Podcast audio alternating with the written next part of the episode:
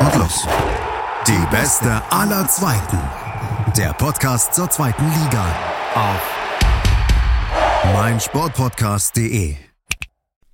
Herzlich willkommen zu einer neuen Folge Die Beste aller Zweiten. Wir sind zurück aus der Länderspielpause und natürlich bin ich hier mal wieder nicht alleine, denn ich werde gleich mit Tobias Düsterdick vom Aue Podcast über Erzgebirge Aue sprechen und danach komme ich auch noch zu sprechen aus Topspiel diese Woche, nämlich Regensburg gegen Nürnberg. Aber wie immer, eins nach dem anderen. Erstmal, hallo Tobias, grüß dich, danke dir für deine Zusage. Hallo und Glück auf und wir sind der Podcast Die zwei gekreuzten Mikros.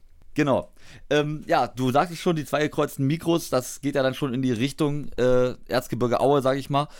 Ich sag mal, im Osten ist es ja so, da gibt es ja diese stimmungsvollen Clubs, wie beispielsweise Dynamo Dresden, wie Hansa Rostock. Das sind ja so diese Teams, wenn man Ostfußball hört, an die man sofort denkt.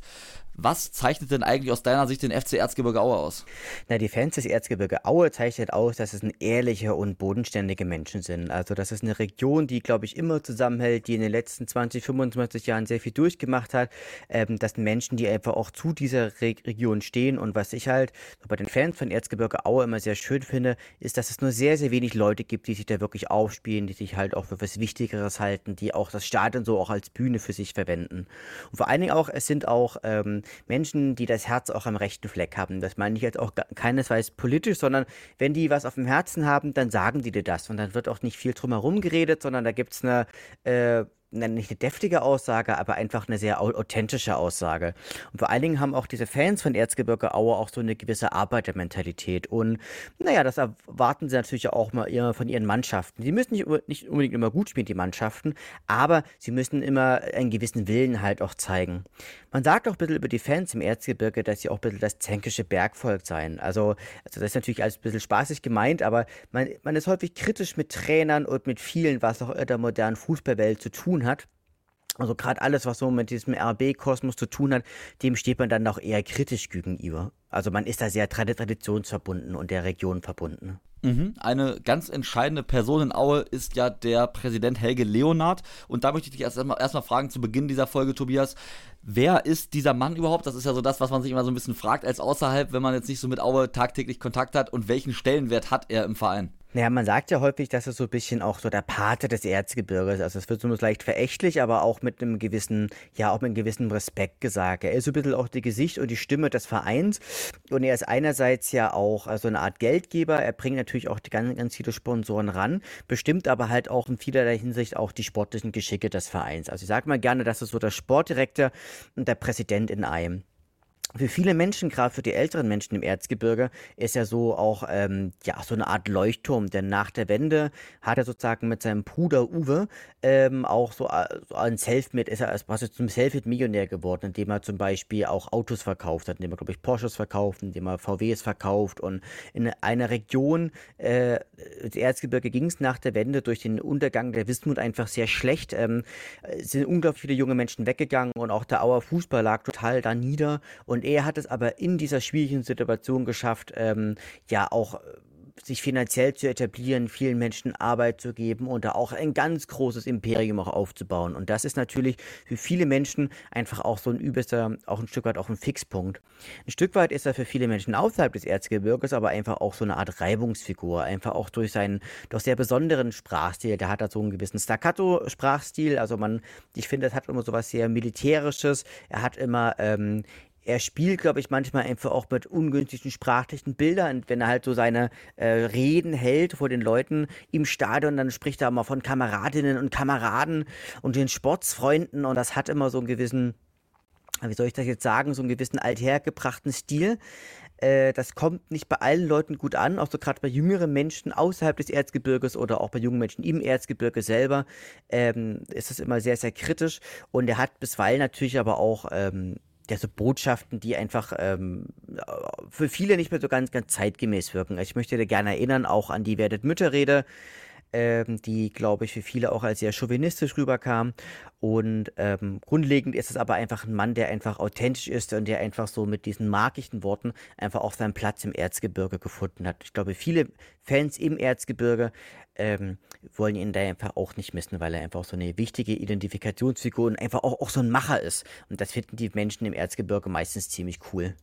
Du sprichst es schon mal an, die Beziehung zwischen Fans und einem solchen Präsidenten ist ja immer sehr wichtig. Beispiel Hannover 96, da ist ja überhaupt keine gute Beziehung zwischen Fans und Präsident Martin Kind. Wie ist das denn in Aue? Also wie stehen die normalen Fans, sage ich mal, in der Regel zu Leonhard? Natürlich gibt es da auch Unterscheidungen, aber was kann man da so generell zu sagen und wie ist das mit den Ultras? Was ist deren Meinung von dem Präsidenten? Also grundlegend kann man ja sagen, dass ähm, der Helge Leonhardt schon einer ist, der nicht, nicht durch den Hintereingang reinfährt, sondern der natürlich auch mit, seinem, mit seiner Luxuskarosse sich dann schon auch zu den, auch relativ nah zu den Fans stellt und einfach auch durch die Fanmassen natürlich auch mitgeht. Was ja sicherlich schon mal ein guter Indikator dafür ist, dass er sich da einfach sicher und auch vielleicht in gewisser Weise halt auch geborgen fühlt. Also ich glaube, dass die meisten Fans innerhalb des Erzgebirges schon zu ihrem Präsidenten steht. Er steht aktuell natürlich sehr in der Kritik aufgrund der Verpflichtung von Schiblewski, ähm, aber das, ist, das werden wir später nochmal besprechen. Aber eigentlich ist er innerhalb des Erzgebirges eigentlich kaum umstritten, aus bei Fans außerhalb des Erzgebirges dafür ja schon, weil er ja schon für vielen sagte so, ja, der ist, der ist doch schon wichtig, das ist so, so der Club-Patriarch, aber eigentlich passt er nicht mal in unsere Zeit und schadet einfach auch mit seinen auch Twitter und Facebook-Aussagen bisweilen einfach auch dem Verein. Aber ich glaube, die allermeisten Leute wissen, wie sie ihn einfach nehmen müssen. Also er ist schon einer, der gehört zum Verein und das ist wie so ein, wie, wie erkläre ich denn das? Das ist wie so ein Onkel, der ist halt manchmal, manchmal so ein bisschen eigen, aber doch eigentlich ein ziemlich cooler Typ. Ja, sicherlich sehr interessant. Die Personalie Helge, Helge Leonhardt sicherlich die entscheidende Person auch in Aue. Lass uns jetzt mal auf die Mannschaft blicken und das, was Herr Leonhardt dort auch im Sommer, sag ich mal, zusammengestellt hat am Kader. Im Sommer gab es ja einen sehr großen Umbruch in Aue. Es sind Spieler gegangen, wie beispielsweise Steve Breitkreuz, wie Florian Krüger oder auch ein Pascal Testroth. Was sagst du denn dazu, dass man solche Spieler hat ziehen lassen? Also sicherlich bei dem Florian Krüger war es alternativlos. Ein Pascal Testroth wurde ziehen gelassen, weil man irgendwie gesagt hat, der passt nicht in das Spielsystem des neuen Trainers rein. Dafür hat er ja die Jahre davor immer wieder getroffen. Und deswegen interessiert mich mal bei dir als Fan, wie siehst du denn das? Findest du es gut, dass man dann eben solche Spieler wie ein Testroth hat ziehen lassen? Oder sagst du, nee, da hätte man irgendwie äh, eine andere Lösung finden müssen? Naja, es ist, ist die, also muss man sagen, die äh, Testros, also Krüger war wie gesagt nicht zu halten, dass man für ihn bloß eine Million gekriegt hat, dass die auch noch in drei Tranchen aufgeteilt sind und von Arminia Bielefeld ist sicherlich nicht günstig. Die Million hätte man jetzt in diesem Jahr, glaube ich, sehr gut gebrauchen können. Testros Abgang war ein mittleres Erdbeben. Also ich glaube auch, das haben viele Fans auch dem neuen Trainer sehr übel genommen, weil ja Pascal Testro oder auch Paco, wie er auch gern genannt wurde, auch wenn er von Erzgebirge Aue kam, ja natürlich doch so eine Art äh, Volksheldenstatus natürlich auch hatte. Und es ist einfach auch nicht sehr gut kommuniziert worden. Ähm, man sagt vordergründig, er habe nicht mehr ins, ins System von Schiblewski gepasst, denn er sucht eher so schnelle Spieler für ein aktives Offensivpressing. Und Paco wäre sozusagen auch nicht mehr die Nummer 1 gewesen. Ich meine, wenn man Paco auch von der Zeit in Dresden kennt, ich wohne ja aktuell in Dresden, bin ja Leipziger, ähm, ist es ja schon so, dass Paco einer ist, da muss ich wohlfühlen, da muss ich wertgeschätzt fühlen und es ist schon so, ähm, dass wenn er sich dann nicht wohl und wertgeschätzt fühlt, dass er da auch relativ schnell unzufrieden ist und dann einfach auch ein Stück weit auch das Weite sucht. Was insgesamt ein bisschen sehr merkwürdig ist, dass offensichtlich alles sehr schnell gegangen ist und auch am Präsidenten vorbei, was ja nun äußerst äh, ja, merkwürdig ist für Auer Verhältnisse. Ich vermute einfach mal folgendes, dass das Paco hat zwar damals keine Ablöse gekostet, aber er ist natürlich ein absoluter Vielverdiener gewesen. Und das wird wohl auch der ähm, Grund, möglicherweise auch der Grund für Steve Breitkreuz gewesen sein, denn der Verein ist natürlich auch finanziell angeschlagen. Also wenn man sich mal die neuesten DFL-Zahlen natürlich sich auch angeguckt hat, dann sieht man, dass das Aue vor der Corona-Saison halt Ausstände von ca. 3 3 Millionen, 3,5 Millionen hatte, was erstmal nicht super viel klingt, weil wenn man sich, glaube ich, den HSV anguckt, da sind wir bei 50, 60 Millionen, wenn man sich Schalke anguckt, alles wesentlich mehr. Aber Aue hat halt nicht wirklich einen Besitz. Das heißt, Aue hat halt, hat halt kein Stadion, Aue hat halt vielleicht so ein paar, hat vielleicht so ein paar Häuschen und so ein paar Trainingsgelände. Also das bedeutet, Aue ist viel stärker als andere Vereine auch auf Zuschauereinnahmen, ähm, auch auch an, angewiesen. Und das Problem war halt eben einfach, dass diese Zuschauereinnahmen nie mehr gekommen sind. Und was natürlich für Aue finanziell schon eine starke Katastrophe oder eine mittelschwere Katastrophe dargestellt hat. Und deswegen vermute ich mal, dass man viele, Anführungsstriche, teure Spieler hat ziehen lassen. Also äh, Spieler wie auch einen Steve Breitkreuz, der einfach gut, der war in der letzten Saison, war das ein Außenverteidiger, da war er natürlich total verschenkt, aber wir hätten ihn heute einfach echt super gebrauchen können, weil der einfach auch super pressingresistent ist. Ich finde es persönlich schade, dass man einen Testro hat ziehen lassen lassen, denn der hätte auch in unserem heutigen System uns sehr geholfen. Ähm, ich finde es auch schade, dass man einen Breitkreuz hat ziehen lassen. Für Louis Samson sage ich, sag ich dir ganz ehrlich, das ist ein, das ist ein guter Spieler für die dritte Liga. Für bei Calociero Rizzuto kann man sagen, naja, die Beziehung war irgendwie ausgelebt und beim Rest muss man sagen, das sind keine Leistungsträger gewesen. Denn Kevin Haar, das ist der dritte Torhüter gewesen, Philipp Zulechner, der überhaupt nicht mehr ins System gepasst hat, dann Fabian Karlich, der zwei Jahre verletzt war, der jetzt aus Karriereende, der macht jetzt irgendwas Gruseliges wie, wie äh, Finanzcoaching äh, oder sowas. Also Grundlegend kann man sagen, schmerzen aber die Abgänge von Testro und Breitkreuz eigentlich am meisten. Und ich finde, aber ich vermute mal ganz stark, dass, dass das finanzielle Gründe gehabt hatte. Ja, lass uns mal auf die Seite der Neuzugänge blicken. Da wurde ja unter anderem ein Babakar G verpflichtet, den man ja auch aus der Bundesliga kennt oder aus der zweiten Liga. Hat ja unter anderem mal für Hannover 96 gestürmt, auch mal für den Karlsruher SC. Man hat sich Dirk Karlsson von Karlsruhe geholt. Meinst du insgesamt, wenn man sich so das anschaut, was im Sommer passiert ist, ähm, dass diese Spieler, die jetzt neu gekommen sind, die prominenten Abgänge ersetzen können? Oder sagst du, hm, das wird äh, ganz, ganz schwierig? Naja, es ist aktuell aus meiner Sicht unklar. Also man muss natürlich sagen, dass die Neuzugänge wirklich auch geprägt sind von den schmalen finanziellen Mitteln, die Erzgebirge Aue hatten. Bei vielen würde man eher sagen, das sind so, na nicht Notfalllösungen, das ist jetzt vielleicht irgendwie fies gesagt, aber die sind eher so diesem äh, schmalen Entar von Aue angepasst. Ich finde, dass Baba Kagey hat in den ersten Spielen schon bewiesen, dass er schon was reißen kann. Also ich meine, das ist ein schneller Stürmer, das ist ein wuchtiger Stürmer, der hat sicherlich Probleme in der Ballannahme, aber der ist verhältnismäßig torgefährlich, hat eine gute Schusskraft und hat auch einen guten Kopfball. Also das ist schon auch ein guter Spieler, auch ein, ein guter, ein guter oder Prellspieler, sag ich jetzt mal. Bei ähm, die, die einen hast du jetzt vergessen, und zwar den Antonio Manze. Das ist so ein relativ kompletter Stürmer, also auch ein großer, wuchtiger Stürmer. Nicht ganz, ganz so schnell wie Baba Kagey, aber, aber auch nicht, aber schon sehr ähm, abschlussstark. Also ich glaube, die beiden passen schon ganz gut zusammen. Gucken wir uns mal den, gucken wir uns mal den ganzen Rest an. Sofian Mesoguem ist so, ist eher so ein Typ spielender Sechser. Ähm, der passt, glaube ich, besser, aber der muss sich sicherlich auch noch an das hohe Niveau in der zweiten Liga gewöhnen. Hat bisher immer gespielt, hat auch ein, zwei gute Spiele gemacht, hat aber auch ein paar Spiele gehabt, wo er nicht so gut reingefunden hat. Bei Ramsi Ferjani ist es so, das ist eine Wundertüte, der, der kam vom, von Nitra, glaube ich. Der hat fast zwei Jahre überhaupt gar nicht gespielt, war vorher bei Dortmund 2. Ich habe so meinen Zweifel, dass der sich durchsetzen kann. Bei Anthony Berilla, das ist so, das ist, der ist so solide in der, in der Defensive, kann aber kaum eine vernünftige Flanke schlagen, ist langsam und bisweilen auch im Kopf auch nicht ganz so schnell. Bei Nikolas Kühn, der ist jetzt lange verletzt gewesen, der ist schnell, der ist technisch stark, auch relativ abschlussstark, gilt aber nicht als Mentalitätsmonster. Wer aber super gut ist, aus meiner Sicht, ist der Carlson. Der hat ab und an mal ein schnelles, äh, auch ein schwächeres Stellungsspiel, der ist aber, hat das Herz auch am rechten Fleck und das findet man im Erzgebirge das ist immer gut und das ist so, das ist so ein richtiger Mentalitätsspieler und der wirft sich auch in, in Zweikämpfe rein. Also ich glaube, der passt ganz gut. Bei Omar Sejaret musste man sagen, der hat noch nicht das Format für die zweite Liga. Also die wenigen Chancen, die wir hatten, hat er ein, zwei doch schon relativ sträflich vergeben. Bei Sam Schreck ist es so, das ist ein super Techniker, der hat ein super Auge, aber wie man so schon sagt, der müsste mal ein, zwei Schnitzel irgendwie auch mehr essen. Der ist, der hat noch nicht so die Robustheit so für die zweite Liga und galt in allen anderen Clubs, wo er bisher war, auch immer so als ewiges Talent. Naja, und bei Nikola Trucic, den, den sie sich gestern verpflichtet haben, ich meine, heute ist ja der 7.9., ähm, bin ich mir nicht so ganz sicher, ob das jetzt nicht schon so in Richtung Nottransfer irgendwie zählt. Ich meine, der hat jetzt gegen den Hallischen FC zwei Tore gemacht. Das ist ein, einer, das ist ein sehr vertikal äh, gehender Spieler mit einem relativ guten Abschluss, der robust und schnell ist. Aber das zeigt ja im Wesentlichen auch, dass man es auch Oma Sejaric eigentlich nicht zutraut.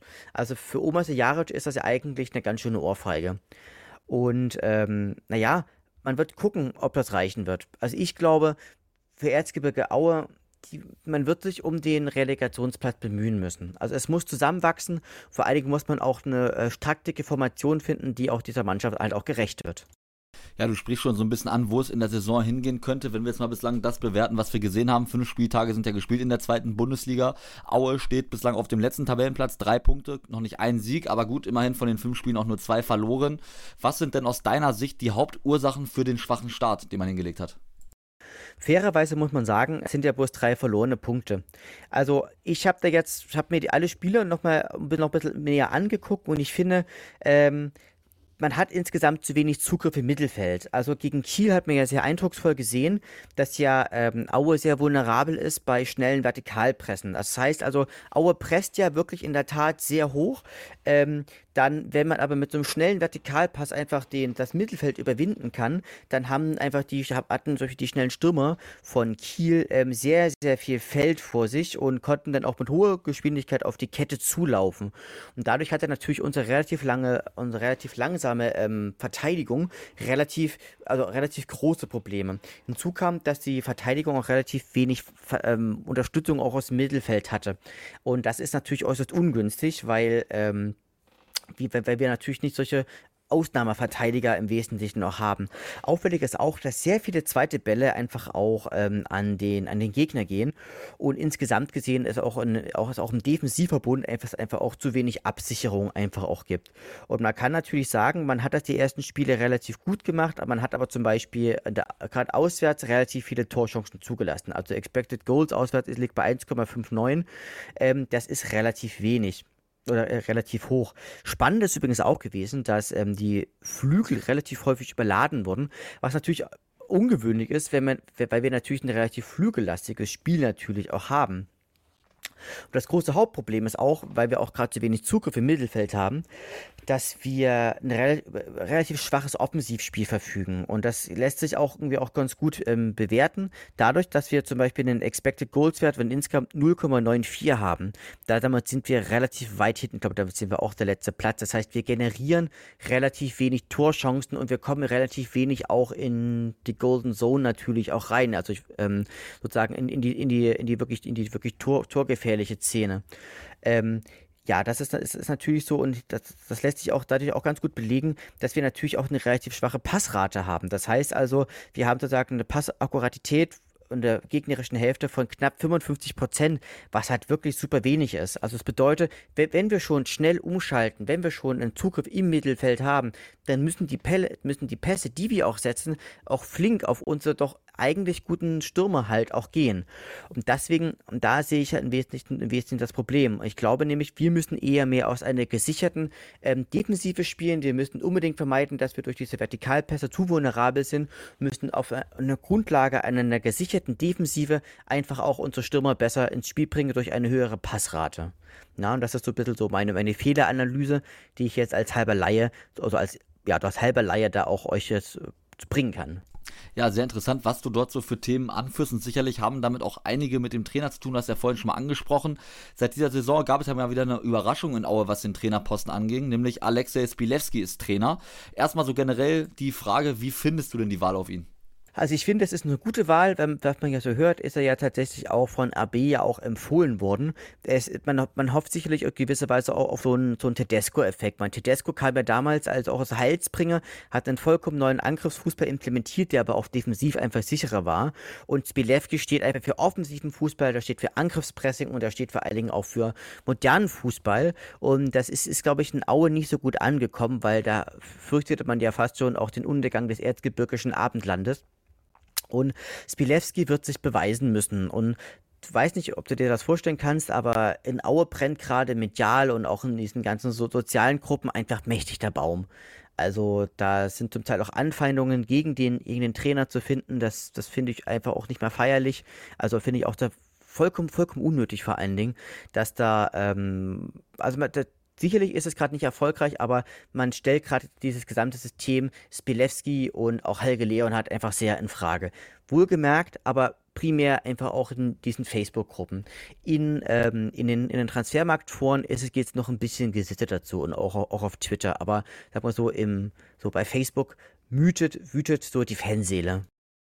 Ja, verstehe, da ist man sicherlich dann auch sehr unzufrieden mit dem bisherigen Saisonstart. Aber was ich da auch ganz interessant finde, beziehungsweise wo ich gerne mal deine Einstellung zu wissen würde, wie siehst du das? Also jetzt hat man ja, wie gesagt, noch nicht ein Spiel gewonnen, im Pokal ist man leider ausgeschieden.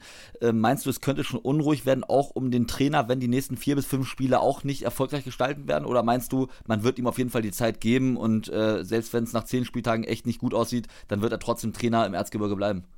Naja, man muss ja, man muss ja die, muss ja sich die Interviews, die ich von Helge Leonhardt, sich auch immer mal ein bisschen im O-Ton angucken. Also auch die Entlassung von Dirk Schuster hat er sich ja auch schon im O-Ton angekündigt, der, wo er ja auch sagte, naja, er hat schon im Großen und Ganzen seine Aufgaben solide erfüllt, was natürlich im Arbeitersprechen 4 ist.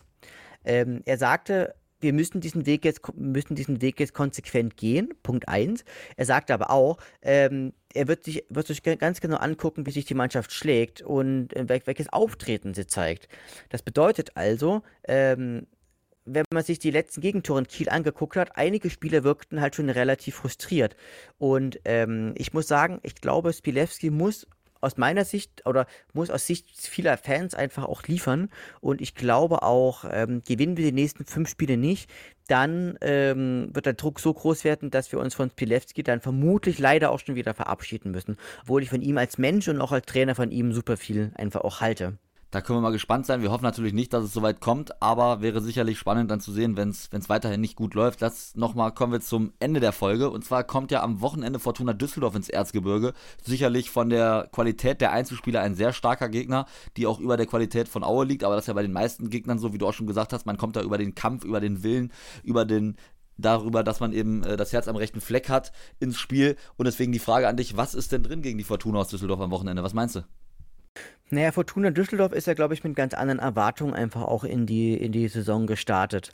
Also ich glaube, Fortuna Düsseldorf, die sind ja so gefühlte Erstligisten, so ein bisschen auch wie Hannover ja auch noch ein gefühlter Erstligist ist. Ich setze so ein bisschen darauf, dass man Erzgebirge Aue so ein bisschen unterschätzen wird. Ich glaube, dass Aue, ich denke, dass Aue am Wochenende mit der veränderten Taktik auflaufen wird. Also wenn man Leonhard und Spilewski zugehört hat, wird es wesentlich defensiver werden. Ich glaube, wir werden gegen Düsseldorf uns einen Punkt erkämpfen. Ich tippe auf ein 1 zu 1. Okay, dann sind wir mal gespannt, was es gibt. Vielen Dank dir erstmal für deine Einschätzung und war sehr interessant, das mal zu hören, was bei euch so im Erzge Erzgebirge abgeht. Danke dir, Tobias. Dankeschön und Glück auf. Sehr schön. Nach der Pause geht es dann gleich weiter mit dem Topspiel Jan Regensburg gegen den ersten FC Nürnberg. So, und da sind wir wieder frisch aus der Pause und kümmern uns nun um das Topspiel. Für dieses Wochenende habe ich mir mal Jan Regensburg gegen den ersten FC Nürnberg ausgesucht und ich möchte gerne über den Club sprechen, weil wir das ja bislang in diesem Podcast auch so gut wie noch gar nicht gemacht haben. Und das mache ich natürlich wie immer nicht alleine, sondern mit Markus Schulz vom Podcast Total Beglückt. Markus, grüß dich. Hallo, grüß dich. Schönen guten Abend.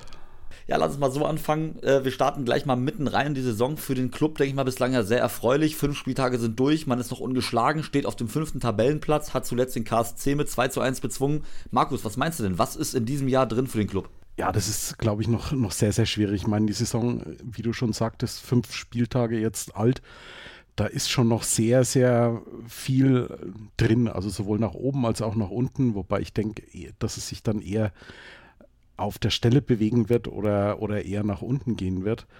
Weil es sind, glaube ich, doch noch Mannschaften dabei, die vom Papier her deutlich stärker sind als wir. Aber ich sag mal, wir haben zumindest jetzt schon mal die letzten beiden Heimspiele gegen, gegen Karlsruhe und davor gegen Düsseldorf, das waren, das waren so typische 50-50 Spiele. Und die konnten wir auf, auf unsere Seite sozusagen ziehen und jeweils gewinnen. Und das ist schon mal eine andere Hausnummer als die zwei Jahre davor.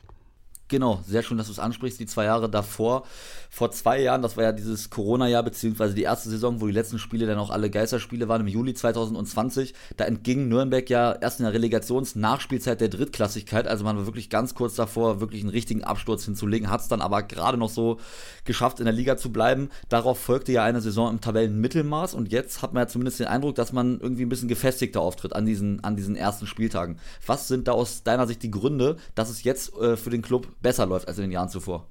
Ja, ich glaube, so die Hauptgründe waren, dass wir in der Saison, als wir nur in der Relegation die Klasse noch äh, halten konnten, da sind wir ja davor aus der, aus der ersten Liga abgestiegen und wir hatten einen enormen Umbruch personell. Und das war dann nach dieser Relegationsnummer dann eben auch nochmal vergangene Saison haben sich sehr, sehr viele neue Spieler dann getummelt, die irgendwie eingebaut werden mussten. Es war keine wirkliche Kontinuität da. Im, im Abstiegsjahr kam damals Robert Palikutscha als, als Sportvorstand. In der Zwischenzeit nach der, nach der überstandenen Relegation kam dann Dieter Hecking. Und in dieser Saison ist eben jetzt mal alles gleich geblieben. Wir haben zum ersten Mal seit langer Zeit mal wieder über ein Jahr einen, einen Trainer. Wir haben den, denselben Sportvorstand. Die Mannschaft ist mehr oder minder gleich geblieben. Also wenn ich mir die, die Start elf der letzten Spieltage anschaue, das sind zum größten Teil Spieler, die auch schon in der vergangenen Saison bei uns waren. Und ja, es zahlt sich halt doch jetzt ein bisschen auch die Kontinuität aus, denke ich. Du sprichst die Kontinuität an, die man jetzt sicherlich auch seit einem Jahr hat. Wenn man sich so den Kader anschaut, dann trifft man ja auf jeden Fall auf erfahrene, gestandene Bundesligaspieler, auch wie Johannes Geis, Florian Hübner zum Beispiel, Enrico Valentini, der Kapitän sicherlich auch ganz wichtig. Es gibt aber auch viele junge, vielversprechende Spieler wie ein Tom Kraus, wie Erik Schuranov, wie Dennis Borkowski oder auch Fabian Nürnberger. Würdest du sagen, die äh, Mischung, also diese Mischung aus erfahrenen und jungen, frischen, spritzigen Spielern, die stimmt dieses Jahr? Ja, ich denke doch. Also gerade so, so Spieler wie Fabian Nürnberger, die, die sind halt in den, in den letzten ein, zwei Jahren so ein bisschen nach oben gekommen. In der vergangenen Saison dann eben auch Tom Kraus, Dennis Borkowski und Erik Schuranov. Und die haben sich halt auch weiterentwickelt. Also Fabian Nürnberger ist momentan so ein bisschen in einer, ja, klein, kleines Formtief, möchte ich fast sagen. Der ist auch momentan nicht wirklich Stammspieler, aber die Jungs haben sich, haben sich alle weiterentwickelt und ja, also man sieht es auch daran, ein, ein Manuel Scheffler, der eigentlich vor einem Jahr hätte man gedacht, ja, der ist auf alle Fälle immer gesetzt in der, in der Startelf. Der war, glaube ich, in dieser Saison nur im Pokal und in einem, in einem Ligaspiel bislang in der Startelf. Also die Jungen machen da schon ziemlich Betrieb und ich glaube, die Mischung ist einfach so im Moment richtig gut. Ja, verrückt, Markus. Jetzt hast du mir sogar die nächste Frage vorweggenommen, denn ich wollte sogar mal fragen bei dem Herrn Scheffler. Hat ja wirklich eine gute letzte Saison gespielt, denke ich mal, und ist ja auch ein absolut für die zweite Liga, denke ich mal, ein super Stürmer. Kannst du vorne reinstellen. Sicherlich ein Stoßstürmer, den man dann mit Flanken bedienen muss. Deswegen sicherlich auch anders als ein Schuranov, als ein Borkowski, die dann, denke ich mal, spielerisch noch ein bisschen stärker sind. Aber was ist ein, was meinst du? Du hast ja angesprochen, Scheffler erst zweimal im Pokal, in der Liga einmal, je, jeweils einmal in der ersten Elf. Was meinst du? Warum kommt er bislang noch gar nicht zum Zug dieses Jahr?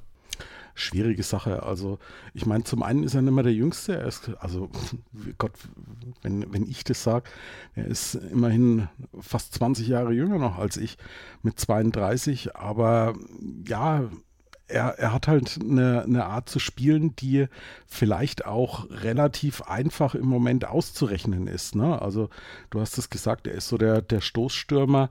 Der, der Club versucht immer mehr die, die ganzen Spielzüge wirklich spielerisch aufzulösen und immer so die, die lange Axt einfach hoch und weit nach vorne und dann irgendwie auf Scheffler und, und er verwertet es.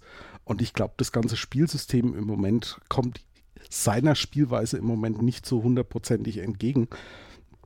Und ja, ich habe auch noch so ein, so ein bisschen den Eindruck, er hat ja zum Ende der vergangenen Saison auch ein paar Verletzungen mit sich rumgezogen dass er noch nicht wieder hundertprozentig vielleicht fit ist oder aber er ist fit, aber noch nicht wieder zu 100 Prozent bei seiner besten Leistung. Wobei ich da schon die Hoffnung habe, dass er im Laufe der Saison da noch hinkommt.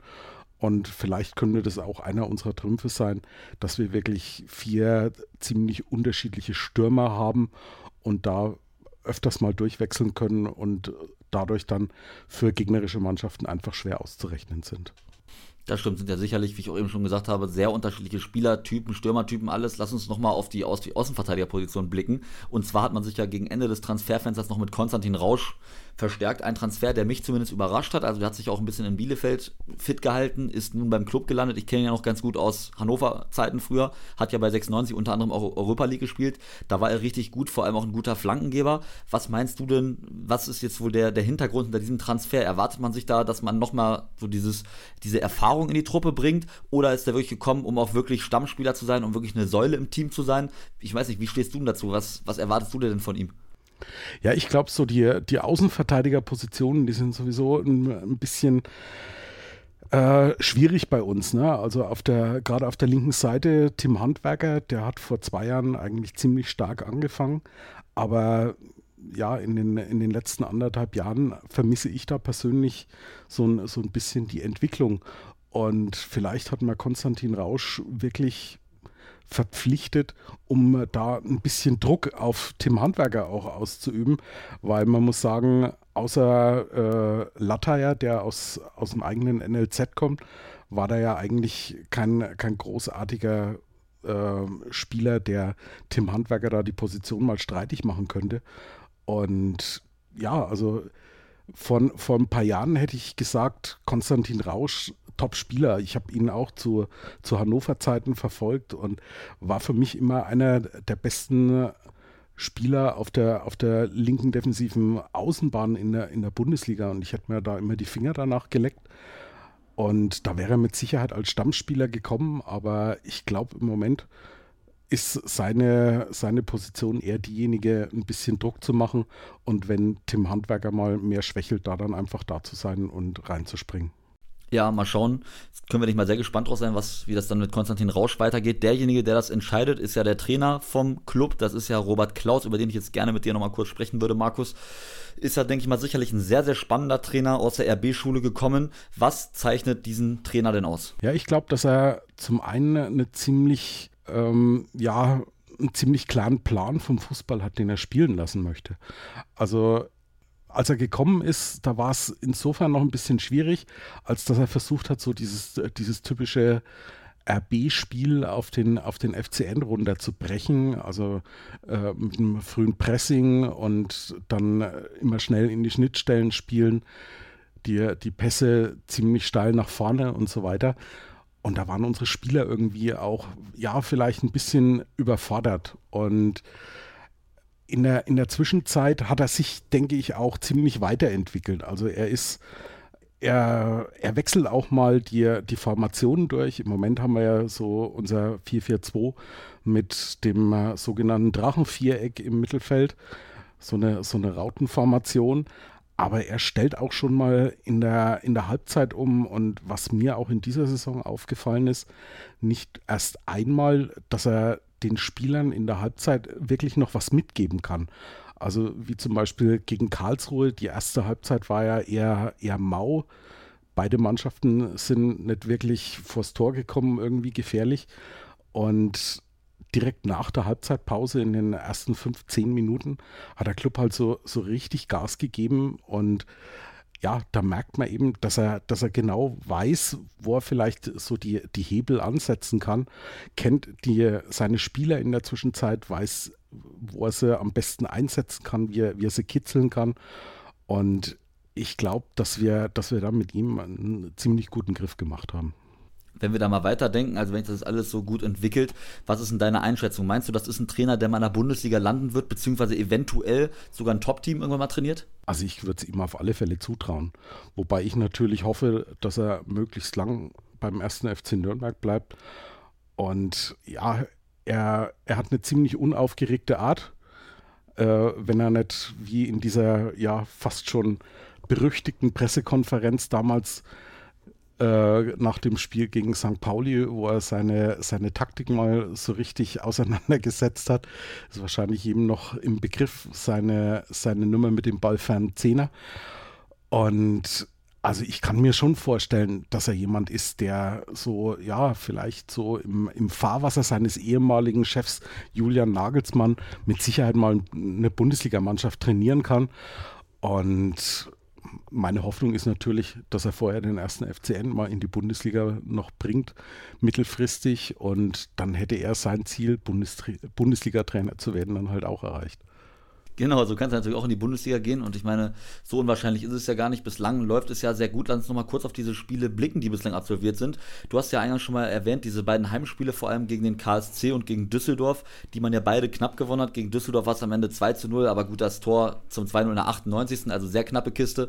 Gegen den KSC war es 2 zu 1. Man lag 2-0 vorne, dann die letzte Viertelstunde hat man, sag ich mal, auch ein bisschen geschwommen, sicherlich auch ein bisschen Glück gehabt, dass Philipp Hofmann unter anderem den Pfosten trifft. Nichtsdestotrotz hat man ja in beiden Spielen, sag ich mal, auch die Punkte geholt. Und ist das dann jetzt vielleicht auch diese nächste Entwicklungsstufe, dass man eben anders als im letzten Jahr, wo man in solchen Spielen bestimmt noch irgendwie Punkte abgegeben hätte, diese Punkte irgendwie mitnimmt und nach Hause, diese Spiele nach Hause bringt?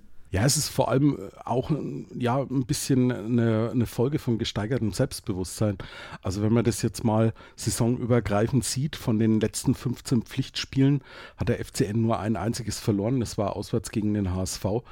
Und ansonsten sind wir ungeschlagen. Ich glaube, seit, seit März im eigenen Stadion nimmer verloren. Und ja, man, man, merkt es den Spielern dann halt auch an. Man geht irgendwie mit einer ganz anderen Körpersprache dann in so ein Spiel.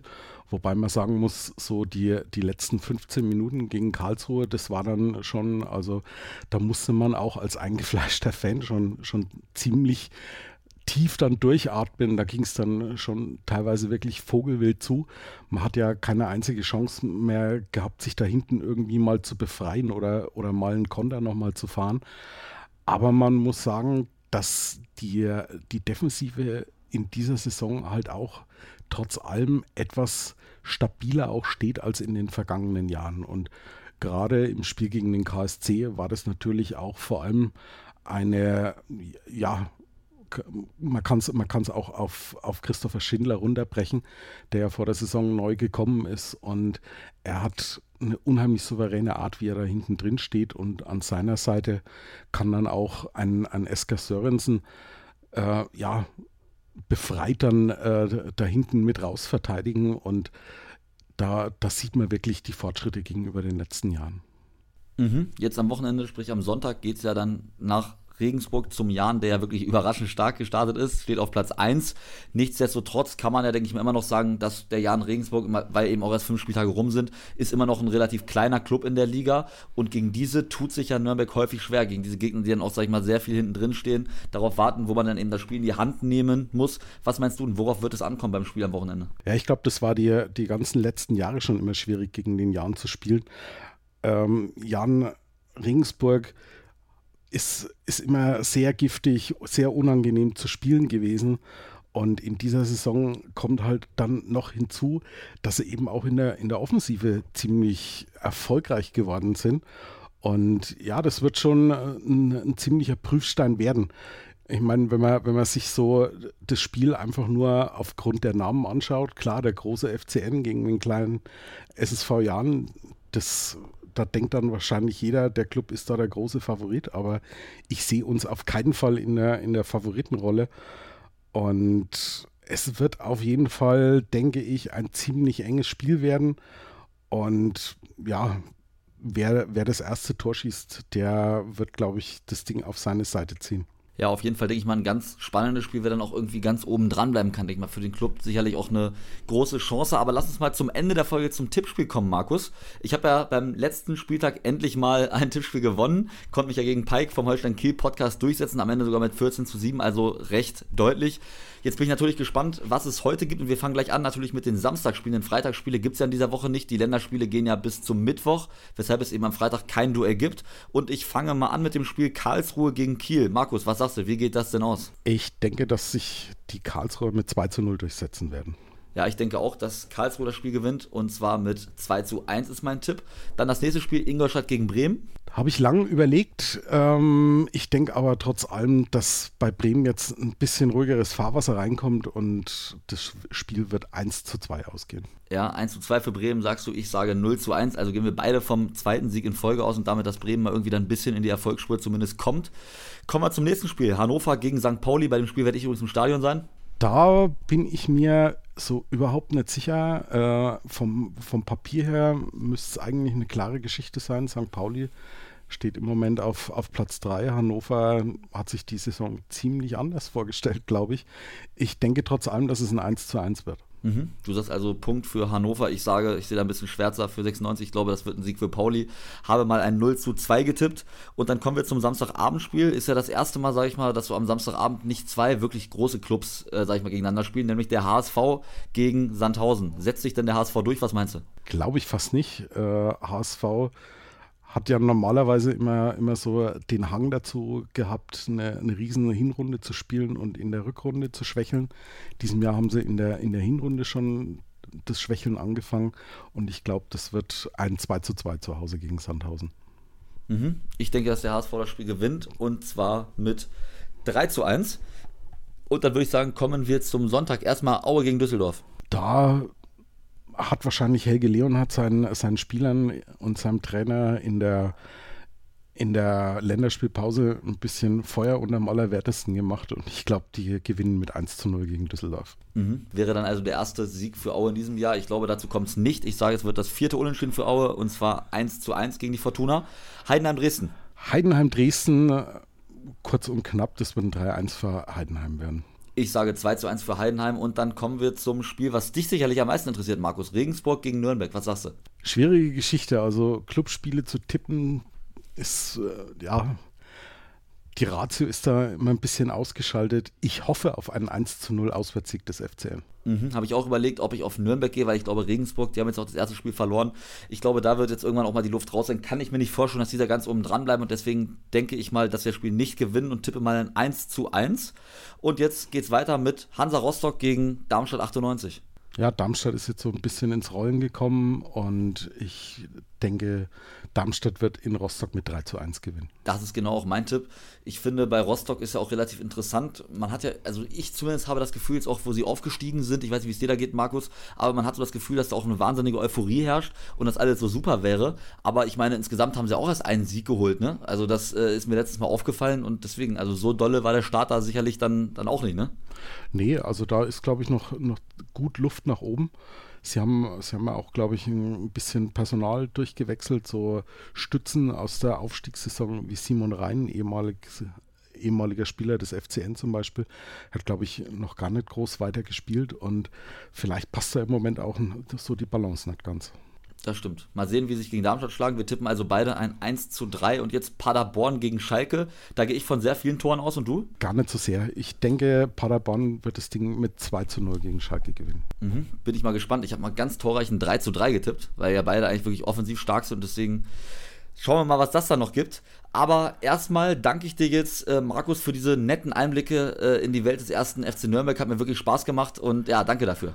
Ich danke dir, hat mir auch sehr viel Spaß gemacht. Und an die Hörer und Hörerinnen, freut euch auf die nächste Woche. Da werde ich wieder mit zwei spannenden Gesprächspartnern sprechen. Dann geht es natürlich um den nächsten Spieltag, sprich um Spieltag Nummer 7. Bis dann, haut rein, macht's gut und bleibt gesund. Ciao. Und los. Die beste aller Zweiten. Der Podcast zur zweiten Liga auf meinsportpodcast.de.